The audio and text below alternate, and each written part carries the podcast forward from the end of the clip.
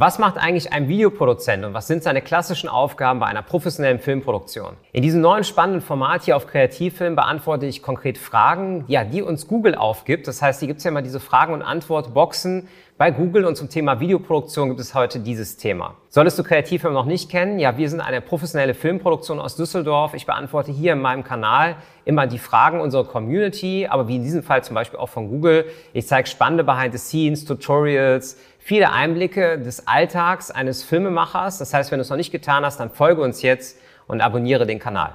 Was macht man als Videoproduzent und was sind hier so die klassischen Aufgaben bei einer professionellen Filmproduktion?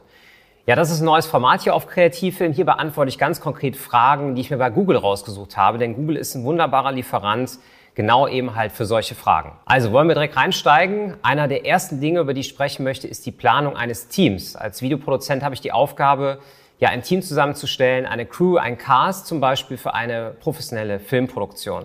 Ja, bei der Crew, das kann natürlich zum Beispiel der Kameramann sein, der Filmmaker selber, der Regisseur, das können auch Autoren sein, Maske, Ton, also technisches Personal, aber auch Leute, die generell hinter der Kamera sind. Und dann gibt es natürlich den Cast. Der Cast sind halt die Schauspieler, zum Beispiel für so einen Film. Es können aber auch zum Beispiel Sprecher sein. Also das ist zum Beispiel schon eine klassische Planungsaufgabe, die wir an der Stelle haben.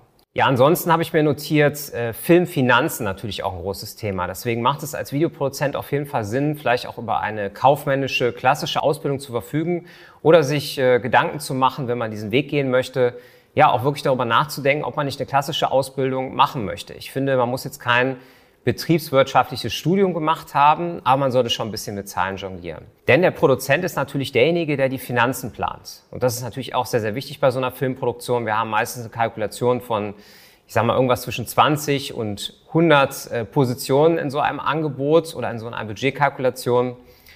Sehr, sehr unterschiedlich natürlich, aber das ist auf jeden Fall auch ein Punkt, den man da an der Stelle berücksichtigen kann.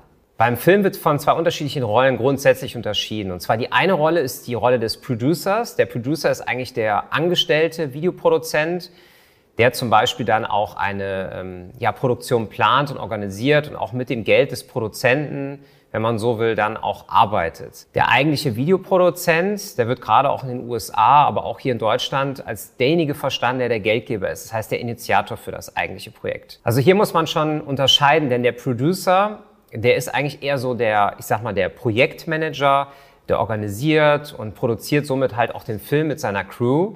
Aber er ist halt eben nicht der Geldgeber, er ist vor allem nicht der Initiator, der Autor des Ganzen. Wenn ich hier von Filmmaker spreche im Kanal von Kreativfilm, meine ich meistens jemand, der selbstständig agiert, ein Produzent, der ja eigenständig, sage ich mal, Projekte umsetzt, vielleicht dann auch mit seinem Team. Und dieser Videoproduzent, muss man sich so vorstellen, hat dann eine, ein Team von Producern, die für ihn arbeiten. Das sind jetzt nicht unbedingt Assistenten, das sind eigene Projektmanager und das können auch natürlich alles Videoproduzenten sein. Das heißt, es gibt oben in der Hierarchie gibt es einen Hauptproduzenten und dann unterschiedliche Producer, die dann für dieses Projekt arbeiten.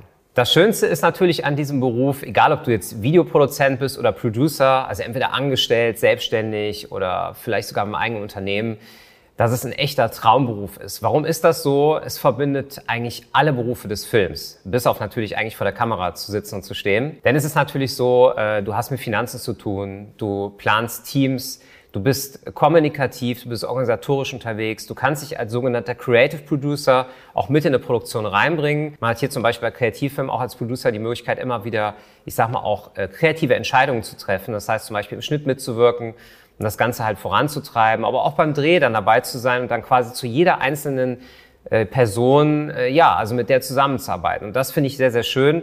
Das heißt, ich würde dir da einen Tipp geben, wenn du darüber nachdenkst, zum Beispiel selber dich als Videoproduzent ähm, ja, zu engagieren, egal ob selbstständig, ob du das lernen willst. Das sind auf jeden Fall die Dinge, ähm, der kaufmännische Hintergrund, ähm, man sollte kommunikativ sein und man sollte äh, vor allen Dingen auch so ein bisschen derjenige sein, der oft auch so Verhandlungen gerne führt, weil es ist ganz oft so, dass kleine Dinge gerne mal gelöst werden sollen vom Producer. Und ich hätte da auch an der Stelle einen Tipp, weil es gibt natürlich hier im Kanal von Kreativfilm noch weitere Videos und ein Video ist halt konkret über den Creative Producer.